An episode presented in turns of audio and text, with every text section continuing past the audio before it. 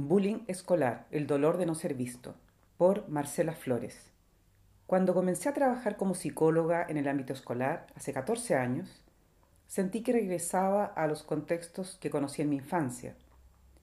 Volví a ese lugar donde se hacen filas, se pasa lista, se pide permiso para hablar y para ir al baño. Volví a las clases, las pruebas, los recreos, pero ahora estaba del otro lado, formaba parte de los adultos educadores. Durante los primeros días en este nuevo trabajo me sentí emocionada con las risas, los juegos, la vida. Desde este otro lado, los recreos me invitaron a ver a los niños en sus distintas esencias. Algunos más seguros se acercaron a saludar. Otro llorando esperó a que le ofreciera mi ayuda. Unas niñas bailaban sin percatarse de mi presencia. Se esforzaban en sus pasos más que en cualquier evaluación.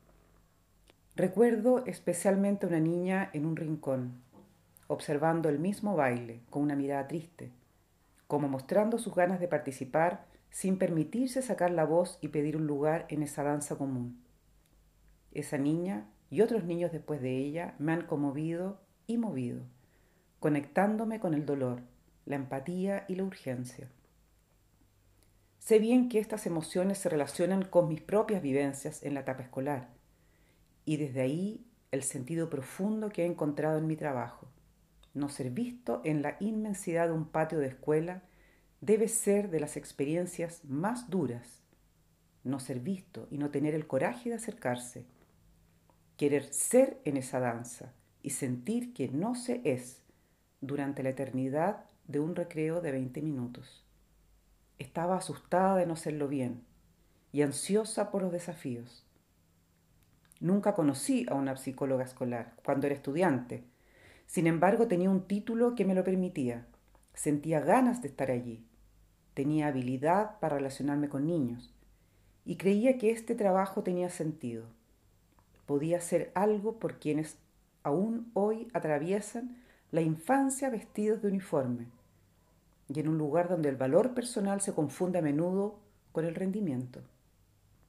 Ahí estaban entonces los cuatro pilares que propone el análisis existencial. Ser yo en este nuevo espacio era posible, bueno, auténtico e importante para mí. Se me encomendó dar apoyo a alumnos con necesidades educativas, diseñar el programa de orientación, gestionar instancias de prevención en sexualidad y drogas y, entre otras tareas, enfrentar los casos de bullying. Se había sabido de varias situaciones públicamente, y el Ministerio de Educación instaba a los colegios a hacerse cargo del asunto. Por ello nos capacitamos, fijamos criterios, hablamos de severo, moderado y leve. Categorizamos a los actores en víctima, victimario y testigo. Diseñamos un protocolo, nos dividimos las tareas y quedamos atentos a lo que había que hacer. Y un día de marzo alguien tocó la puerta de mi oficina. Era un niño de séptimo básico, delgado y pequeño, Entró tímidamente y dijo en voz baja, mis papás me dijeron que hablara contigo. Lo hice pasar, luego de preguntarle su nombre. Le llamaré Daniel. ¿Qué ocurre? le dije. Es que en el verano me hackearon el Facebook y le escribieron cosas feas a las niñas del curso, haciéndose pasar por mí. Ahora nadie quiere estar conmigo. Mis papás ya hablaron con el director y dicen que soy un soplón. Por favor, no le digas nada. Me quiero ir a mi casa. El protocolo indicaba hablar con los niños del curso, reforzar a los más cercanos, pedir intervención de los profesores frente a comentarios negativos de sus compañeros, sancionar a los culpables, etc. Y así se hizo. Pero en lo personal y más allá de las acciones para protegerlo, ¿cómo podríamos ayudarlo realmente? No sabía muy bien qué decirle luego de escucharlo. Me sentí conmovida por la fragilidad que veía en él. ¿Por qué crees que pasó esto? No sé. ¿Cómo te gustaría que yo te ayude? Que hables con ellos, pero que no sepan que yo te dije. Y venir a veces en el recreo. Su postura corporal era la de un caracol encorvado y escondido, la mirada hacia el piso y su expresión de tristeza e impotencia. Se le hizo difícil salir de la oficina. Miró de lado a lado vigilando que nadie lo viera. ¿Qué digo si me preguntan dónde estaba? Sentí ganas de fortalecerlo, de darle más seguridad, y agregué, Daniel, tú tienes derecho a pedir ayuda, así como cualquier alumno que lo necesite. Lo que te ocurrió es como una patada debajo de la mesa. No sabes quién fue. Duele. Y está bien que hayas venido a hablar conmigo. No había enojo en él, ni rabia, sino vergüenza y miedo. Tanto miedo. Para el análisis existencial, la pregunta central se relaciona con aquello que se necesita para vivir una buena vida. Daniel estaba lejos de eso.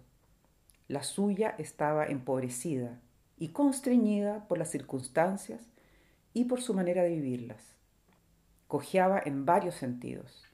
En primer lugar, no estaba pudiendo ser, algo tan básico y profundo como eso. Daniel no podía asistir a su colegio y aprender en tranquilidad y seguridad. No encontraba sostén en sus compañeros. No era capaz de tomarse el espacio que le correspondía.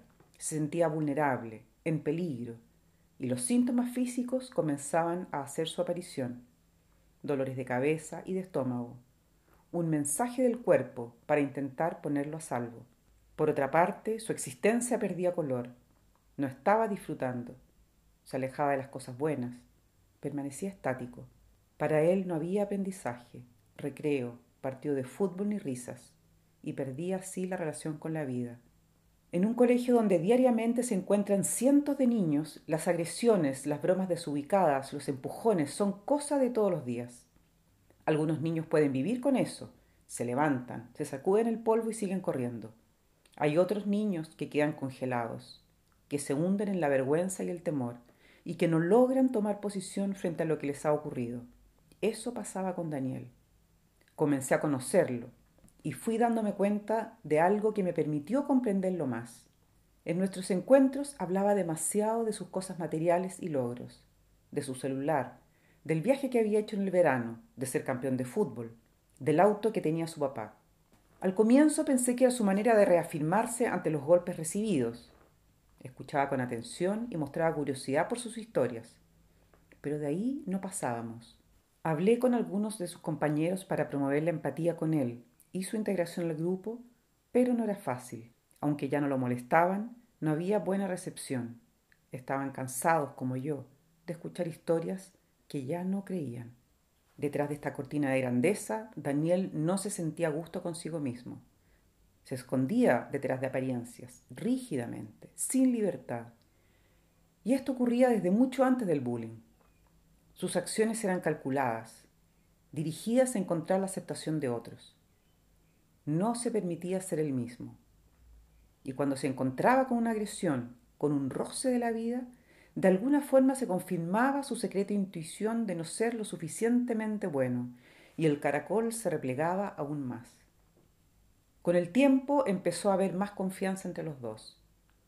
Le dije las cosas que me gustaban de él, su caballerosidad, su humor.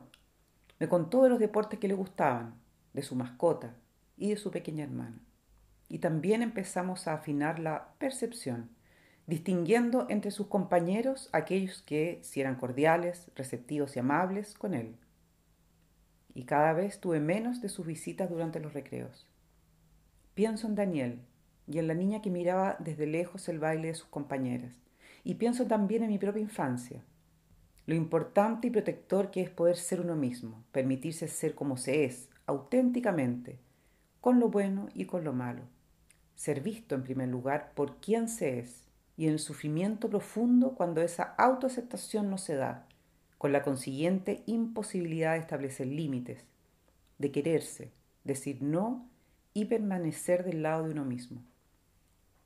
Como plantea el análisis existencial en la tercera motivación fundamental, se trata de lo propio, de la singularidad, las condiciones para la autoestima y la formación del yo, que son consideración, trato justo y aprecio.